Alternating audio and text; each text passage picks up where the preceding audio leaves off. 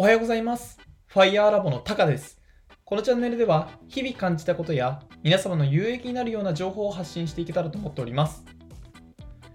宣伝させてください。現在、私が初出版した Kindle 本である俺的最強の新入社員押さえておきたい15の思考と行動が Kindle で販売中です。Kindle Unlimited を登録されている方ならば、全ページ無料で読むことができますので、ぜひ手に取っていただければと思っております。本書の内容としては、と社会人3年目を迎えた私がですね、社会人1年目から身につけておきたかった思考や行動というものを15個まとめております。社会人になっていてですね、感じたことは、この社会人生活でこれを新入社員の時に知っていればというような感想や、この思考をもっと早く知っていれば、こんな考え方があるのかといった、まあ、いわゆる後悔をした経験があるんですね。それをこの本書にまとめておりますので、ぜひこの本書を読んで、えー未来の自分が、えー後悔しないようにしていただければと思っております。それでは本題に入っていきます。本日の本題は、DAIGO さんの本ですね、を読んだ感想をお話ししたいと思います。で、その本のタイトルというのがですね、人を操る禁断の文章術という本で、これは2015年の1月に書かれた、まあ今から見てみれば6年前ぐらいに書かれた本なんですね。で、ここで、えー、大悟さん書かれているのは、えー文章が持つ、えー力っていうものを、まあ、ここで書いていて、どうやったら人々をこう引きつける文章が書けるのかっていうものを解説してくださってます。で、この本書の、えー内容をですね、簡単にまとめると、文章を書くときに3つのないが重要っていうことをおっしゃってるんですよ。で、その3つのないっていうのが、1個目、あれこれ書かない。2点目、綺麗に書かない。3点目、自分で書かない。っていう、全部のないが関係しています。一つずつ、えー要点をまとめていきたいと思います。1点目の、あれこれ書かないですが、これは相手にどんな行動をしてほしいかを考えながら書けって言ってるんですね。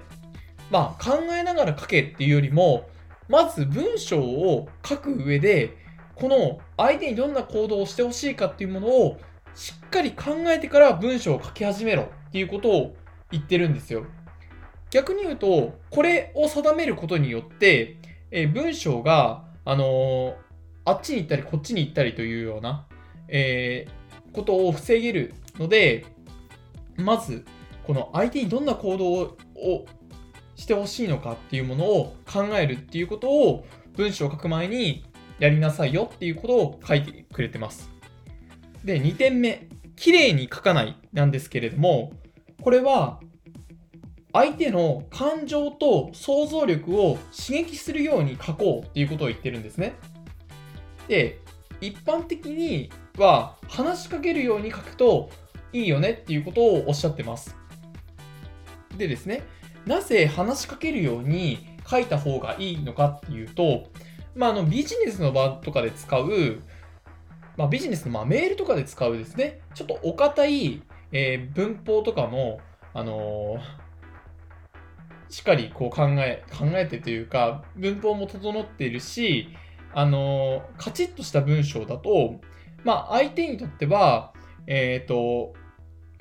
相手の感情というものを刺激することができない。けれども、えっ、と、話しかけられるように、えっ、と、また相手の想像力を膨らませるような、えー文章を考えて書くことによって、相手にですね、より読んでもらえるし、えー相手の感情を揺さぶって、相手が行動したくなるようになるということが書かれています。これが2点目の綺麗に書かないということでした。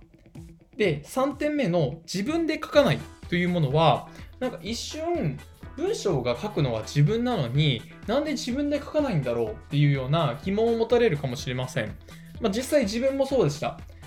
で、DAIGO さんが言う、ここで言う自分で書かないっていうのは、自分が書きたいことを書くなっていうことなんですね。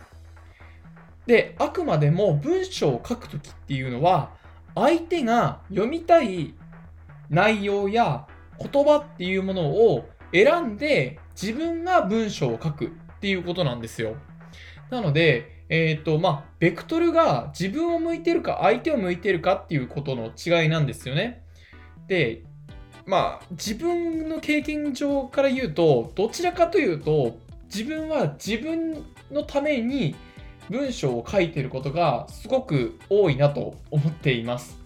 なので、えー、相手に、相手のためを思ってしっかりかけているかっていうところの、ちょっと視点っていうのが、やはり欠落しているなと思ったので、まあ、ここは、えっと、